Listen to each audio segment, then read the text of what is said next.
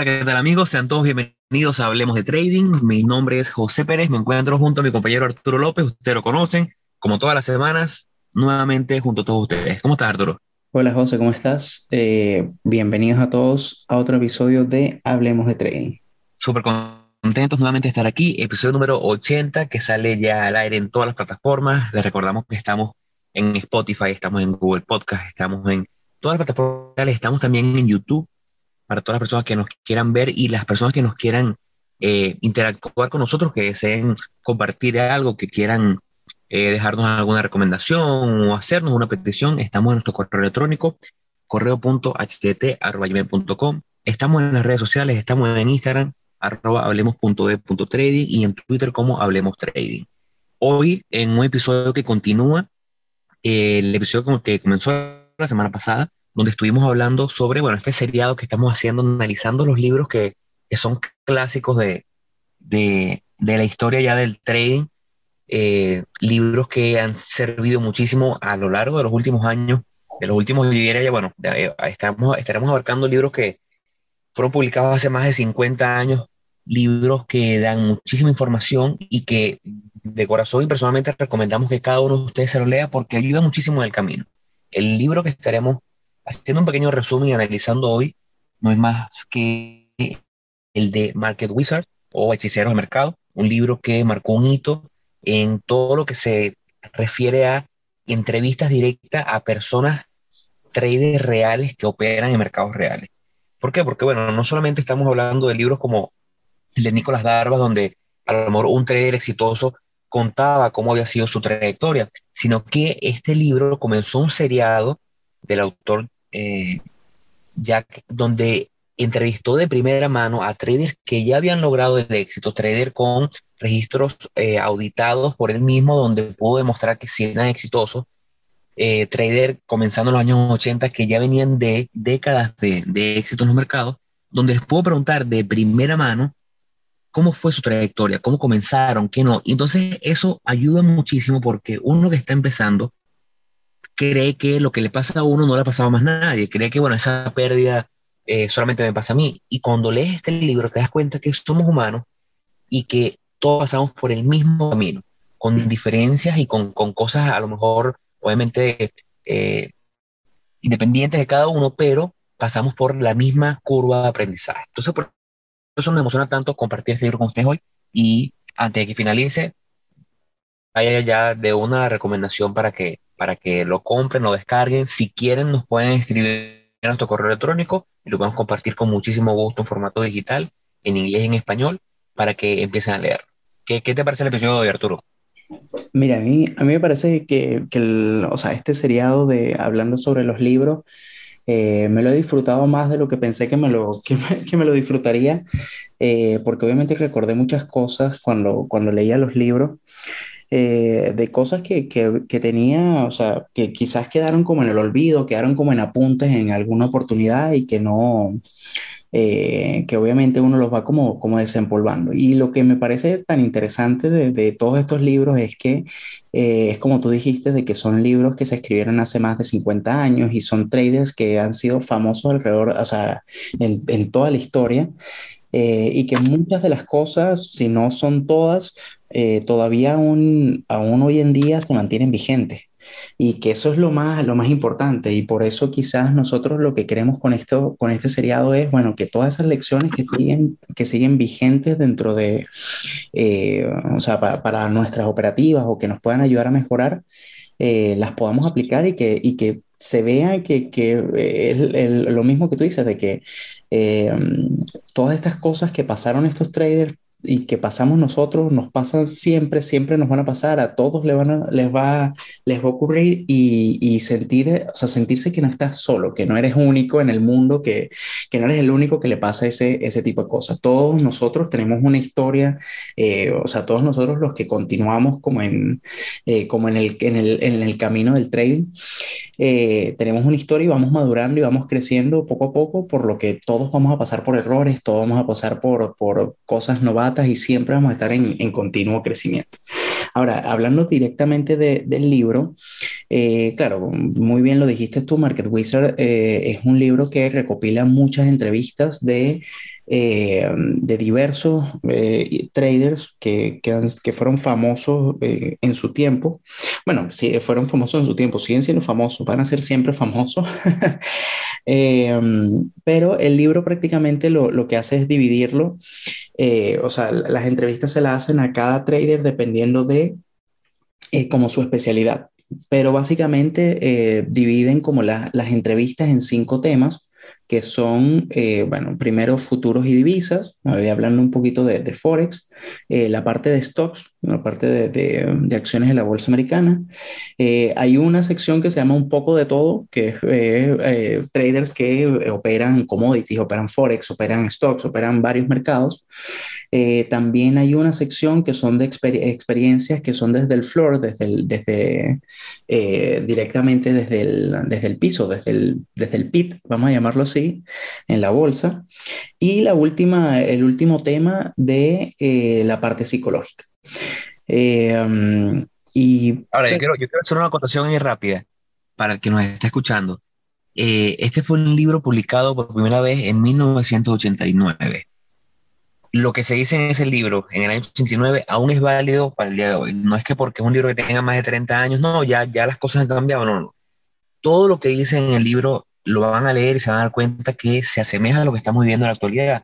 Cambiarán a lo mejor la forma. Es que una de las cosas importantes del libro es que el autor hace más mención o las entrevistas son más guiadas hacia el aspecto psicológico, es el aspecto cómo comenzaron, cuáles fueron sus tropiezos y cómo lograron en el camino avanzar y superar esos tropiezos. Entonces, no es algo de que, bueno, no, ya es un libro que está eh, fuera de año, no, no, para nada. Y otra cosa es, como bien dice Arturo, es un libro que está dividido según la especialidad del trader, desde acciones hasta forex, futuro. Sin embargo, eh, no va muy técnico, por lo que yo recomiendo que si tú haces acciones, te leas el libro completo, porque lo que sacas de valor de ese libro es el aspecto primero técnico y la forma en que el trader logró salir de ese hueco en que todos llegamos a estar y lograron el éxito. Entonces, no se dejen guiar solamente por eh, el, título o la subdivisión que tenga el libro, leanlo completo porque les garantizo que es una joya.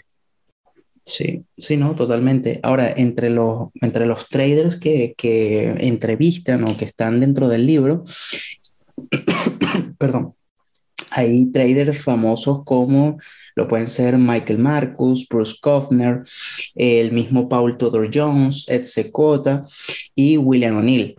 Eh, bueno, también, eh, ¿qué, otro se me está escapando así famoso dentro del libro? Eh, Larry Hyde, que, que, para mí a lo mejor es el menos famoso o el menos, menos mediático de, de todo el libro, porque esos son nombres que en el momento eran conocidos en el mundo del trading, pero de una forma local, por así decirlo. En el círculo de Nueva York se conocían, pero no había obviamente redes sociales, no había todo esto, no eran nombres tan conocidos. Hoy en día son nombres que todavía son conocidos. Eh, es, uno de los maestros del trading. Cualquier trader serio que tenga suficientemente tiempo en los mercados lo conoce y, es una referencia seria. Paul Jones es uno de los hombres más ricos del mundo. Ruth Kostner también, fortunas, fortunas por encima de los 5 mil, 6 mil millones de dólares. Son personas que en el momento eran exitosos y 30 años después lo siguen siendo. Entonces, el libro queda aún más validado cuando nos ponemos a ver que después de tantos años no fue que estos personajes desaparecieron, sino que son más famosos y tienen aún más dinero del que tenían en el momento.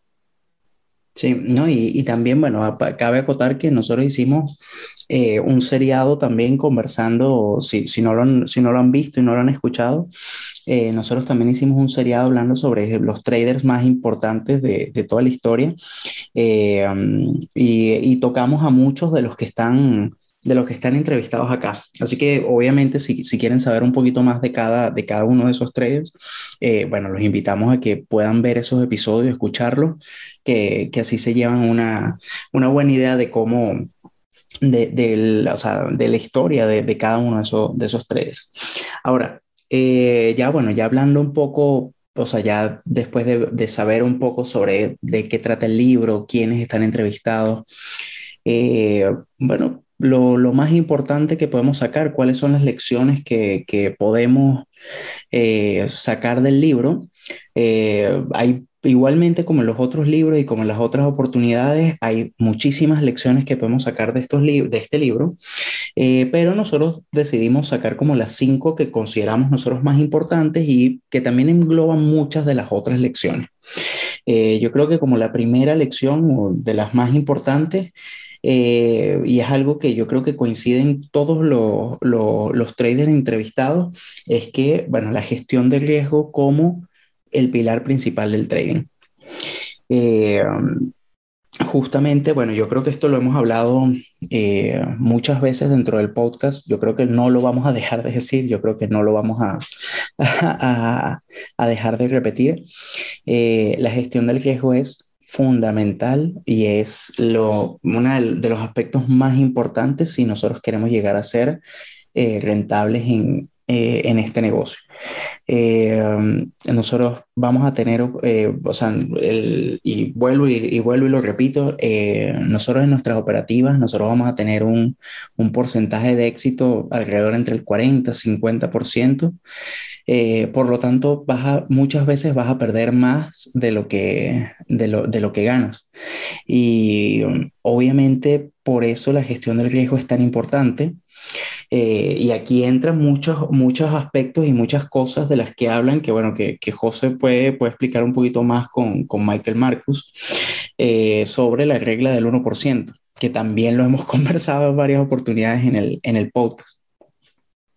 Sí, es que cuando yo, cuando hacíamos un poquito la preproducción del episodio, Arturo y yo compartíamos y, hablábamos sobre el libro. Y este es un libro, para mí, es, mi favorito eh, en el tema del trading, aunque bueno, el Nicolás Darvas también es fascinante, es un libro que, que, que es, como es como ver una película, es muy entretenido, es muy bueno. Pero este es el libro con el que yo sinceramente me enamoré del trading porque en el momento que yo leí este libro, recuerdo claramente en junio de 2017, eh, empecé a leerlo y iba leyendo cada, cada uno de los nombres que salía, buscaba en internet, mira, pues este tipo todavía está actual, este tipo sí es millonario todavía, o sea, no es que este libro, no es que esta gente eh, hizo este libro y después desapareció. Y recuerdo muy bien que yo venía de esa fase en la cual yo tenía una pequeña cuenta en Bitfinex donde compraba eh, Bitcoin, el Bitcoin estaba en 2.750, imagínense, eh, pero no me estaba yendo bien. Y estamos hablando de la época en la que el Bitcoin subía y subía de precio. Estamos hablando que mediados de 2017, Bitcoin 2700, a finales de año llegó a 20.000. Y aunque él subía, subía muchísimo, 100% todos los meses, yo perdía dinero y no entendía qué es lo que estaba haciendo mal. Y fue este libro donde por primera vez vi a una de las cosas que hemos hablado muchísimo aquí, como bien dice Arturo, Arturo, el tema de el, del riesgo y el control de riesgo. Y es en la parte donde entrevistan a Larry Hyde, que yo, para mí es mi gurú en base a, riesgo en el tema de trading, donde él habla de la regla del 1%, una regla que hemos hablado muchísimas veces aquí, que le hemos comentado y que bueno, yo creo que un día esto me la va a tener que tatuar en el pecho. Él hace referencia a esta regla del 1% y yo en ese momento hice un clic porque yo venía y él explica muy bien que su operativa se basa en que bajo ninguna circunstancia él podrá eh, tomar una posición que signifique un riesgo de su capital total de más de 1%. De, un, de una cuenta de, de 10 mil dólares, lo máximo que se arriesga a perder era 100 dólares. Y en el momento hizo, hizo un clic increíble en mí, porque yo venía de, si tenía una cuenta con 500 dólares, compraba la totalidad de la cuenta de Bitcoin, compraba 500 dólares en Bitcoin sin importar el riesgo. Entonces, ¿qué pasa? Yo estaba arriesgando sin darme cuenta, por ignorancia, por no haber estudiado, por no haber hecho las cosas bien, estaba arriesgando 10, 15, 30% de mi capital en una sola operativa. Estadísticamente era imposible.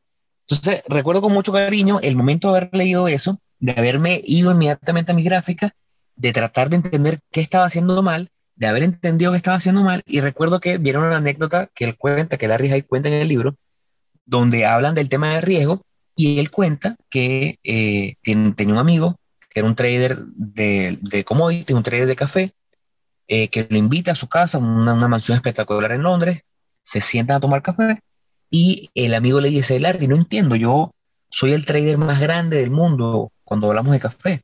Nadie conoce más el mercado que yo. Yo conozco a los productores, a los compradores, sé cuándo se embarcan eh, el café en, los barcos, es cuando llegan. Aún así, tú eres más exitoso que yo. ¿Por qué? Y él dice, lo que pasa es que para mí el café no significa nada porque yo ni siquiera lo tomo. Para mí el café es simplemente un, una operativa de 1% de riesgo. Eso es lo que es el café. Ahí acaba la, la, reunión de ellos o la anécdota y después cuenta que lo triste fue que a los meses se enteró que ese amigo de él había perdido todo en una operativa en la que no supo manejar su riesgo. Entonces él decía en el libro, mi amigo nunca entendió que no importa cuánto sepas del producto, del café, de la operativa, por más que creas que sepas todo, nunca lo vas a saber todo. Siempre hay algo más. Pero lo que sí puedes saber es cuánto vas a arriesgar. Y si tu 1% es la base de tu operativa, no vas a quebrar. Entonces, eso se quedó tan grabado en mí hasta el día de hoy lo mantengo y nunca bajo ninguna circunstancia me permito arriesgar más del 1% por operativa. El análisis de riesgo, el control de riesgo es fundamental para lograr esto. Y, y es que todo, o sea, todos nosotros como traders tenemos que enfocarnos primero y es algo que, eh, que también hemos, hemos dicho en varias oportunidades. Eh, hay que enfocarse primero en no perder dinero antes que en hacerlo. Eh, y, y, y, es lo, bueno, y, y, lo hemos dicho también igual, eh, que nosotros estamos es para preservar el capital antes que, de, que generarlo.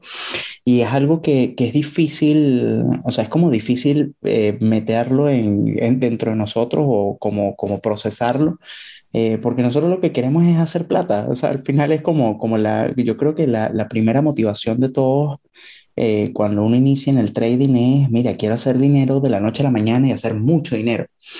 Eh, y es una concepción que está, eh, o sea, es un concepto sumamente erróneo de lo que es el, el trading como negocio, eh, porque es algo lento, es algo que toma tiempo, es algo que toma trabajo, no es algo de la noche a la mañana. Eh, y y que, prime, o sea, y que y lo primero que uno tiene que enfocarse es en cómo hago para no perder dinero, cómo hago para que mi exposición al mercado sea lo mínimo para yo no que, caer en, en, una posible ruina. Eh, y eso... Lo mejor, es que, lo mejor es, Arturo, es que tú cuando lees el libro, todos los traders tienen historias de cómo comenzaron y se dejaron llevar por el, por el tema del, del, del no manejo de riesgo y lograron convertir una cuenta de 5 mil dólares en 50 mil dólares en tres meses, seis meses, un año, pero después en un mes o una semana o una operativa perdieron todo. Entonces claro. ahí es cuando te das cuenta que no lo vas a lograr de manera consistente sin tener en cuenta el riesgo. Hay, hay otra historia de, de, Larry y es que todo, todos los traders que salen ahí me encantaron. Cada una de sus acciones, la de Michael Marcos es espectacular, la de Bruce Conner es espectacular. El aspecto la mejor entrevista a nivel psicológico la tiene Ed Secora sin lugar a duda, pero Larry tiene mucho del tema de riesgo y es una de las cosas que me gusta. Hay otra anécdota que cuenta en el libro y, y bueno, y cuento esta nada más y, no cuento más para no arruinársela, y es que él cuenta que lo en, entra a trabajar en un, en un, fondo de inversión pequeño y estando en ese fondo de inversión, él, eh, él era simplemente un manager de portafolio, pero pequeño y estaba el jefe de operativas, que era el, trader senior, por así decirlo. Y estaba el CEO de la empresa. El CEO de la empresa, de la empresa no era el encargado de tomar operativas, era simplemente el encargado de las operaciones en general de la empresa, más no de los, de los aspectos financieros. ¿Qué ocurrió? Eh, Larry cuenta que en un momento el trader senior de la empresa renuncia y quedan ellos con una operativa que había tomado ese trader abierta que eh, ellos no, obviamente no tenían, no conocían eh, los aspectos por los cuales este la había tomado. Entonces esa mañana el CEO de la empresa se acerca a Larry y le dice, Larry, ¿qué debemos hacer? Tenemos esta operativa que representa un porcentaje fuerte del, fondo de inversión abierta y, este tipo renunció, ¿qué hacemos? Larry le dice, antes de que abra el mercado, le dice, véndala de una vez, véndala de una vez.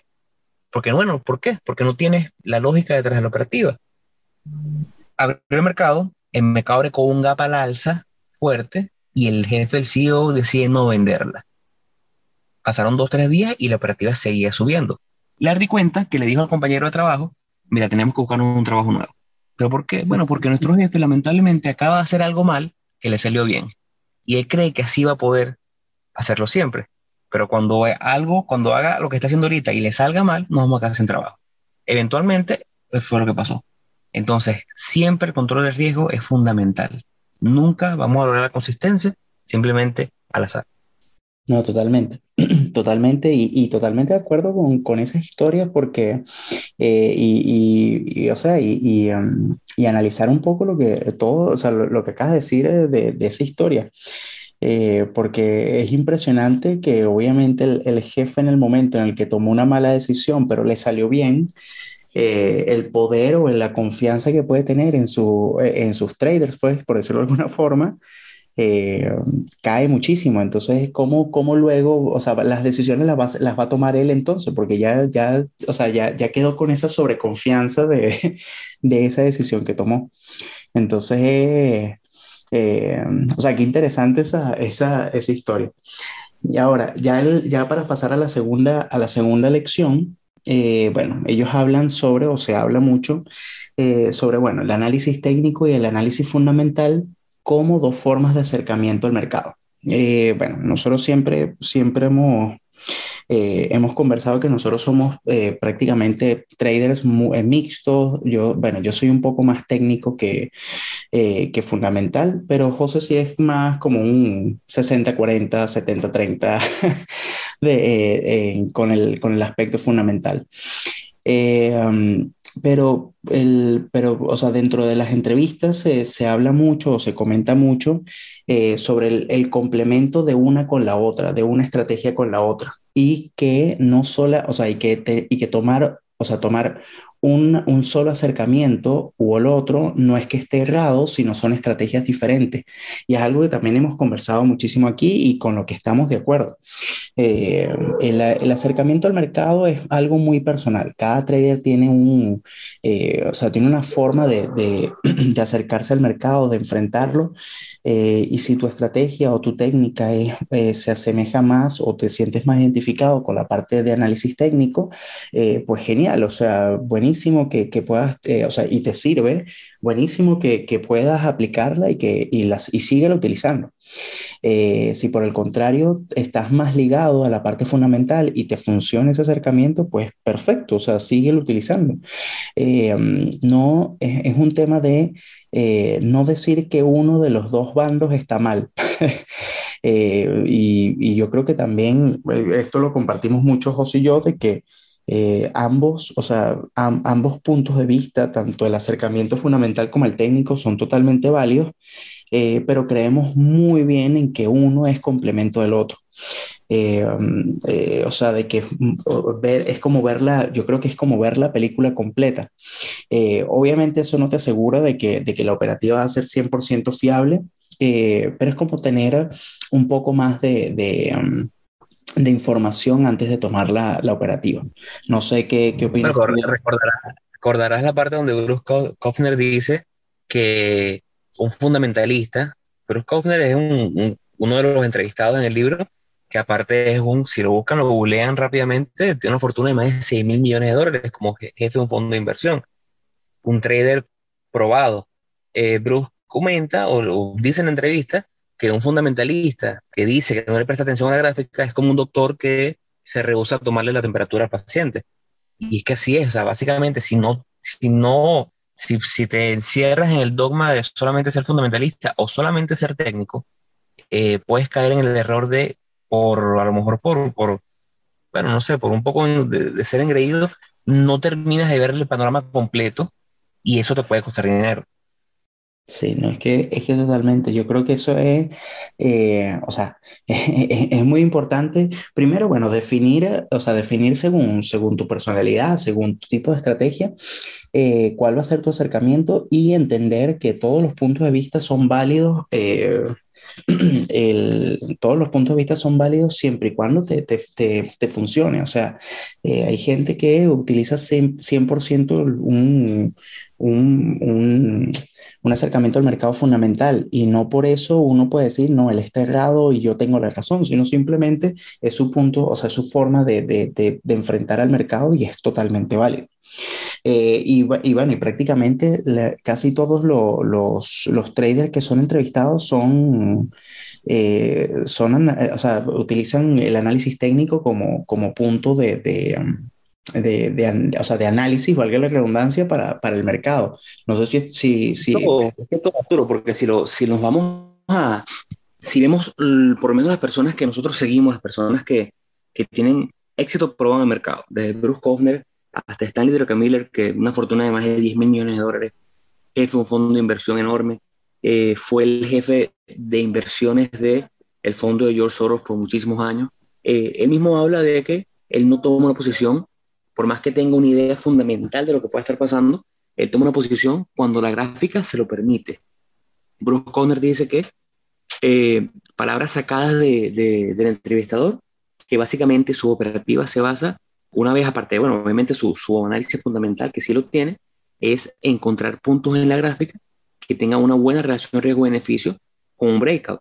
Entonces, eh, satanizar cualquiera de los dos lados a mí me parece es, ignorancia y realmente lo que puede hacer es eso, que termines perdiendo dinero por no querer adaptar. No vamos a decir que no puedas hacer solamente una, pero sí tómense el tiempo de estudiar ambas para entender cómo pueden, de cierta forma, eh, mezclar las dos para tener mejor beneficio.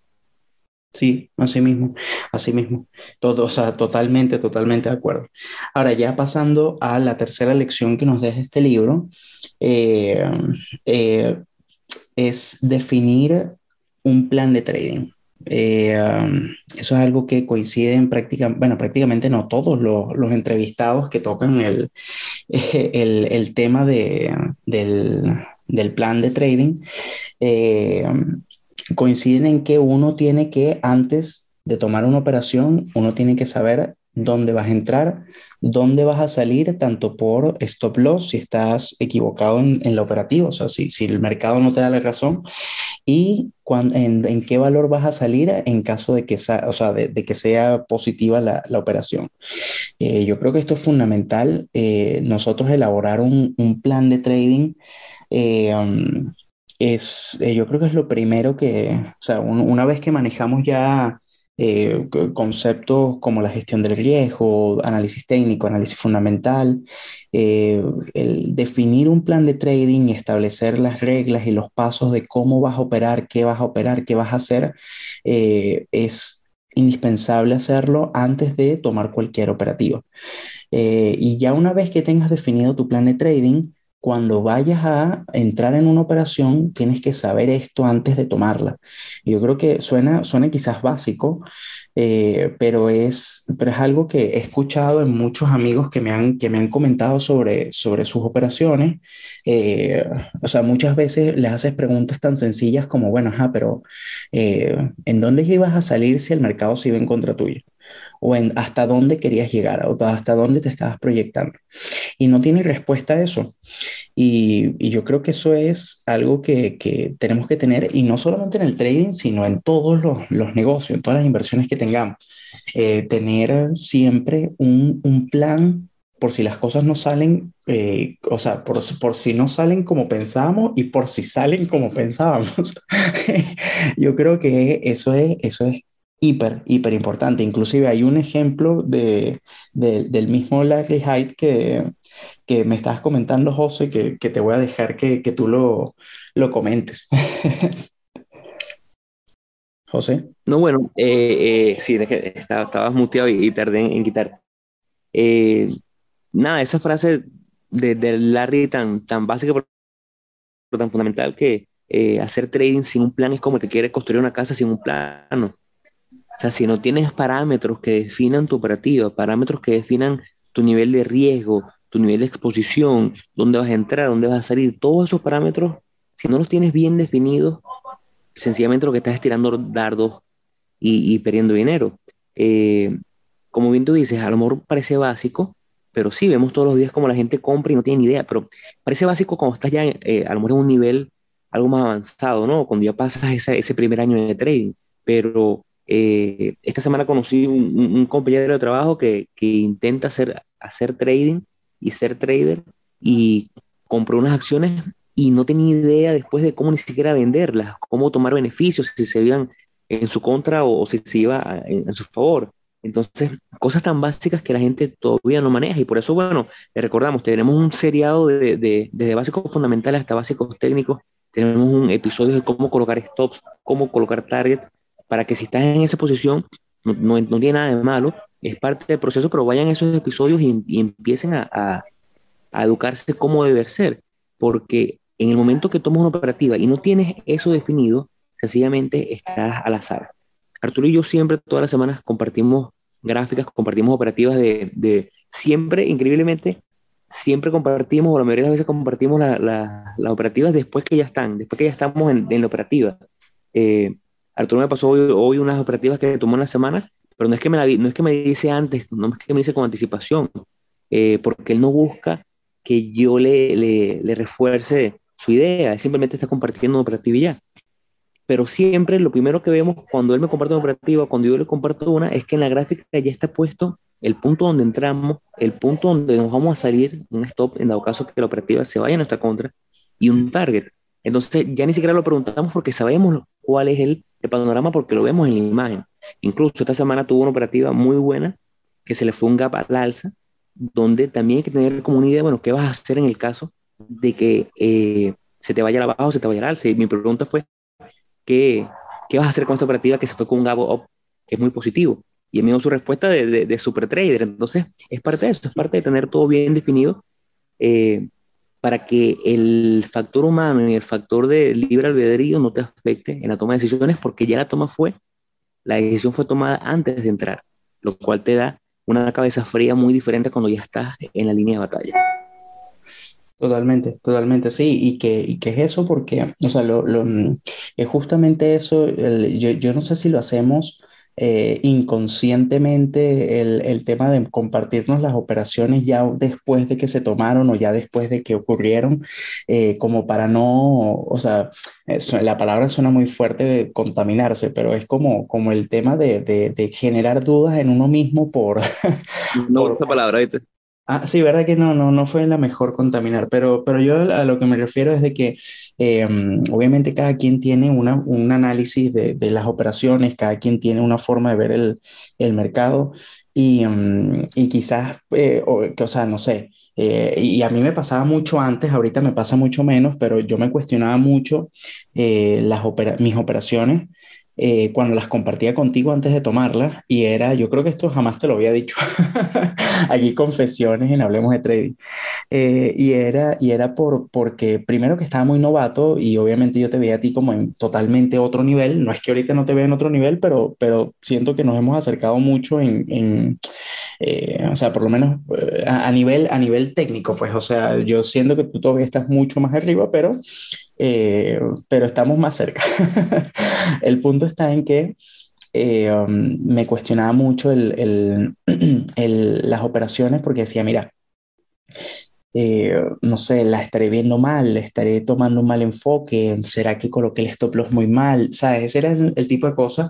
Y yo no sé si ahorita ya es como, como que uno lo hace inconsciente, eh, pero yo sé que en, ningún momento la, o sea, los comentarios o, las opiniones son eh, de forma de atacar o de decir, mira, estás equivocado, ni nada por el estilo, sino simplemente, mira, es, es, es la forma de cómo tú lo ves y como yo lo veo. Pero lo importante de todo esto es eh, que hay que tener un plan. Como tú dijiste, bueno, sí, tuve, tuve una operación que fue muy buena esta semana y, y, y, y lo primero, inclusive, el, lo primero que, que a mí me pasó por la cabeza cuando vi la operación fue, ajá, ¿y ahora qué hago? ¿Y ahora cómo la manejo? Y era, y era el tema, o sea, fue lo primero, ni siquiera vi cuánto había generado, ni siquiera nada, sino se fue, ajá, ¿cómo manejo ahora la operación? ¿Dónde voy a ajustar el stop loss? ¿Qué voy a hacer? Compro más, vendo una parte, ¿qué es lo que hago? Y eso es lo que cada uno de nosotros tenemos que generar para todas las operaciones, sea buena, sea mala, sea muy buena, sea muy mala, ver qué es lo que tienes que hacer en cada caso. Y eso ya nos lleva a la última lección, que ya es un poco más hacia la parte de, de la psicología del trading, eh, que nosotros la, nombramos como disciplina y control de emociones. Eh, no es un misterio. Tampoco Luego nos saltamos la parte de, de las pérdidas, el tema de, de, de, las pérdidas como elemento, sí, aunque suene feo, fundamental del, del, trading. Pero ahí no, no, vamos a pegarnos mucho porque, como lo hacemos en la vida real, y algo que a lo mejor no, ni siquiera lo hemos, lo hemos discutido por el podcast, pero cada vez que tenemos una operativa y la operativa es negativa, la compartimos, mira Arturo, esta operativa, bueno, pero me sacó. Arturo me la pasa, me pasó una operativa y me dice, mira, ve esta operativa que tomé, y bueno, me sacó. Inmediatamente la vemos, vemos que se puede haber mejorado, bueno, estuvo bueno, estuvo mal, a lo mejor aquí sí, a lo mejor aquí no, y le pasamos la página y avanzamos. Y es importante porque descifra dos cosas. La primera, que las pérdidas son una, es, es parte fundamental del trading. Sin pérdidas no hay trading, lamentablemente. Las pérdidas son, y hay que afrontarlo y hay que entenderlo de esa manera. No podemos simplemente pensar que, porque cuando dejamos de satanizar las pérdidas, entendemos que es parte del proceso y simplemente la tomamos cuando viene una pérdida, la tomamos con, con puede ser con valentía, la tomamos con, con amor un poquito amargo al principio, pero en el camino entendemos que, bueno, es una más de todas las que vienen, porque van a venir más, no es la primera y estoy seguro que no va a ser la última, pero avanzamos. Entonces, así como hacemos en, en, en la vida real, la analizamos, entendemos a lo mejor que, que, a lo mejor no era la mejor entrada, tratamos de, de hacerle como análisis post-mortem a la operativa para tratar de ver si había algo que se podía hacer mejor o si simplemente era parte de ese, de ese outcome random que nos dan las operativas y a partir de ahí la olvidamos, la enterramos y seguimos adelante. No caemos en el error de trader de cuando tiene una negativa, primero que querer eh, recuperar el dinero haciendo eh, trading de venganza, revenge trading, que quieren volver a operar para recuperar lo que perdieron. No permitimos que esa operativa que perdimos o esas dos, tres operativas que perdimos esa semana eh, se nos meta en la cabeza y no nos deje dormir, no nos deje avanzar, no nos deje eh, activar la segunda operativa, que a lo mejor la segunda operativa es la que va a recuperar esas pérdidas y nos va a dar ganancias esa semana. Entonces, es importante que se lo metan en la cabeza, en las, las pérdidas siempre van a estar, importante es tratar de sacar algo positivo, algo que se pueda hacer mejor, si es que, si es que está ahí, porque muchas veces, muchísimas veces y cada vez nos pasa más, las operativas negativas simplemente es random, simplemente es parte del proceso, pero es una operativa que si la vemos dentro de seis años, cinco años, un año, dos meses, vamos a decir, la volvería a tomar. ¿Cierto o falso? Totalmente. Perdón que sí me, me, me confundí con la, con la lección, pensé que ya la habíamos pasado. Eh, al final es eso, sí, para no extender mucho, eh, las, es no aferrarse a, a las pérdidas, eh, son inevitables y, y, no tomárselas personal. O sea, aquí no, no es el mercado conspirando en tu contra, no es la Fed, no es la SEC, no es Elon Musk, no es nadie. O sea, aquí todas las decisiones y, y al final el, el, responsable y el culpable, en dado caso de todas la, las pérdidas y ganancias, eh, eres tú. Y es algo que hay que, que, hay que asumir y que hay que tomar bien, bien en cuenta. Y ahora sí, pasando a la, a la, quinta, a la quinta lección, que es, bueno, la parte de psicología del trading, que sería de tener disciplina y control de emociones. Eh, no, bueno, no es eh, lo que, lo que, o sea, lo que está diciendo de que eh, no es un misterio que la, la, parte psicológica afecta muchísimo en el trading.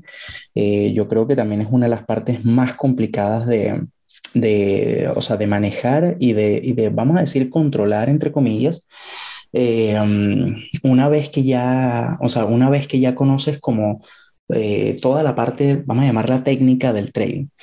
Eh, cuando empiezas a operar y empiezas a, a poner dinero, tu dinero a, a, a, funcionar dentro de los mercados, te empiezas a dar cuenta de eh, cosas y emociones que surgen que no tenías idea que existían eh, o que sí tenías idea, pero, pero quizás no, no te salían tan a flor de piel como, como cuando tienes dinero en, en una operación.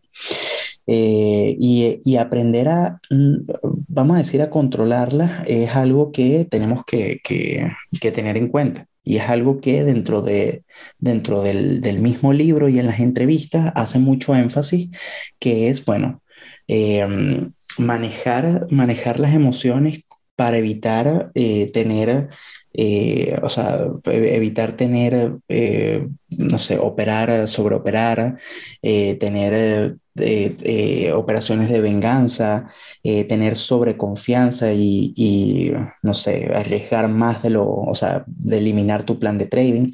Eso son ese tipo de cosas que terminan costándote todo, todos los años o todo el año que pudiste haber tenido de, eh, de que te has manejado muy bien. Inclusive ellos hablan dentro de las entrevistas de que el orgullo y la avaricia son los peores enemigos del, del trading.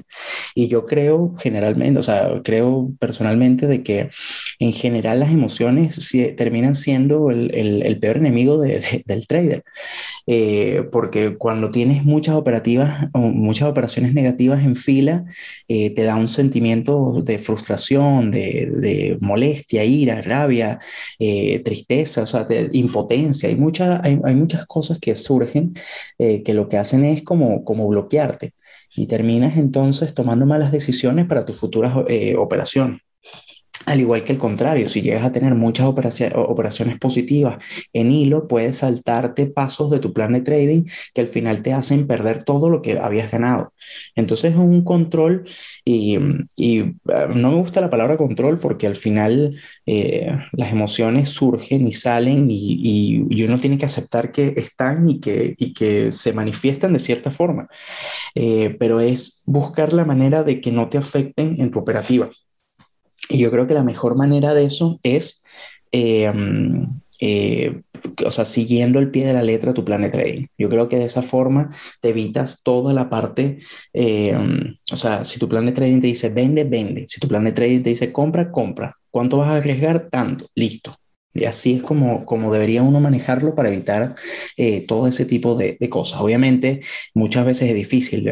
Yo no digo que esto sea, eh, sea sencillo. A mí, a mí hay, muchas cosas que, que, me han, o sea, a lo largo de, de, de, estos años de haciendo trading que me han sucedido que, que obviamente me dejan como, eh, o sea, que, que me dejaron, que, yo digo, mira, ¿cómo, o sea, cómo me, me manifesté de esa forma, o sea, ¿qué, ¿qué, es esto? Muchas veces pensé que esto no era para mí, eh, sentía rabia, culpaba al mercado, culpaba a la Fed, culpaba las noticias fundamentales, culpaba a quien sea, excepto a la persona que efectivamente es el responsable de todo esto.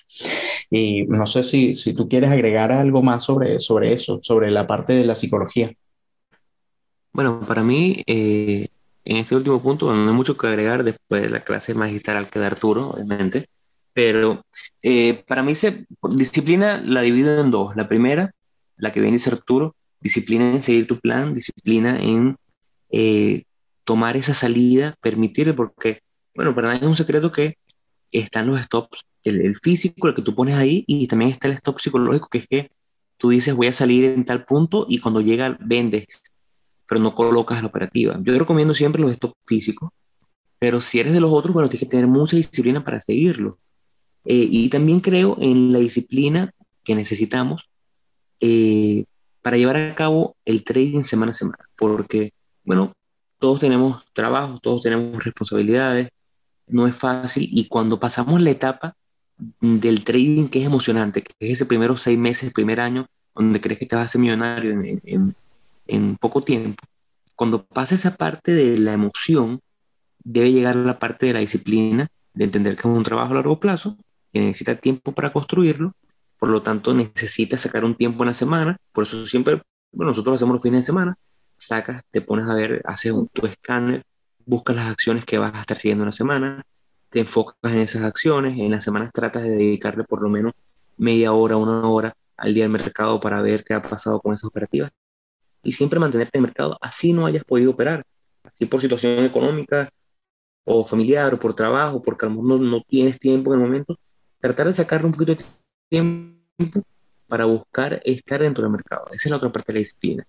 Y como viene Arturo, la mejor forma de controlar las emociones son siguiendo tu plan, que la toma de decisión no esté fuera de plan, sino que tengas una, un, un, plan de trabajo para cada, para cada posible escenario, tengas algo que puedas hacer y que no esté bajo, eh, que ya esté tomado y esté planteado antes de entrar a una operativa. Al mismo tiempo, tener un conocimiento estadístico de tus números, tener un conocimiento de cuál es tu relación riesgo-beneficio promedio, cuánto es ganadora promedio, perdedora promedio, saber que eh, en el transcurso de 100 operativas vas a estar en una racha de por lo menos 7 negativas en hilo. Ya lo hemos conversado y lo hemos hablado en las partes en, en este podcast. Eso te da poder porque entiendes que es simplemente estadística. A lo mejor esa racha de 5 al hilo negativa, que piensas que, bueno, ¿por qué me pasa esto a mí? Bueno, lo reduce simplemente a un tema estadístico. Te está pasando porque te tiene que pasar. Estadísticamente te tiene que pasar y estás en ese punto.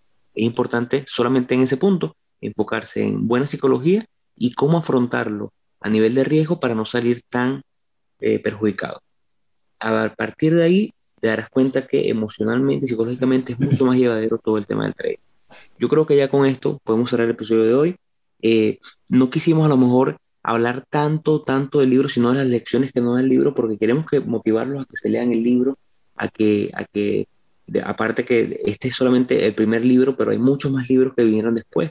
Market Wizard 2, eh, Hedge Fund Market Wizard, el último que salió hace dos años de Market Wizard eh, Desconocidos, que son eh, entrevistas a traders eh, por el mundo que nadie conoce, que el, el, autor pidió que la gente le enviara su récord y le enviara como carta de introducción y él escogió a dedo esos traders que él creía increíbles y bueno, entrevistó traders con realmente increíbles historias donde, donde básicamente recorre lo mismo, las mismas caídas que tuvieron estos traders legendarios, estos traders de hace 30 años, a traders que nadie conoce, pero también lograron el éxito. Entonces, bueno, yo creo que por aquí podemos ya despedirnos. Eh, agradecido con todos ustedes. Recordamos que estamos en las redes sociales, Instagram como hablemos.de.trading, en Twitter como hablemos trading y nuestro correo electrónico siempre abierto a todos ustedes, correo.ht.gmail.com. Bueno, muchísimas gracias por escucharnos hasta acá y nos vemos en otro episodio. Hasta luego.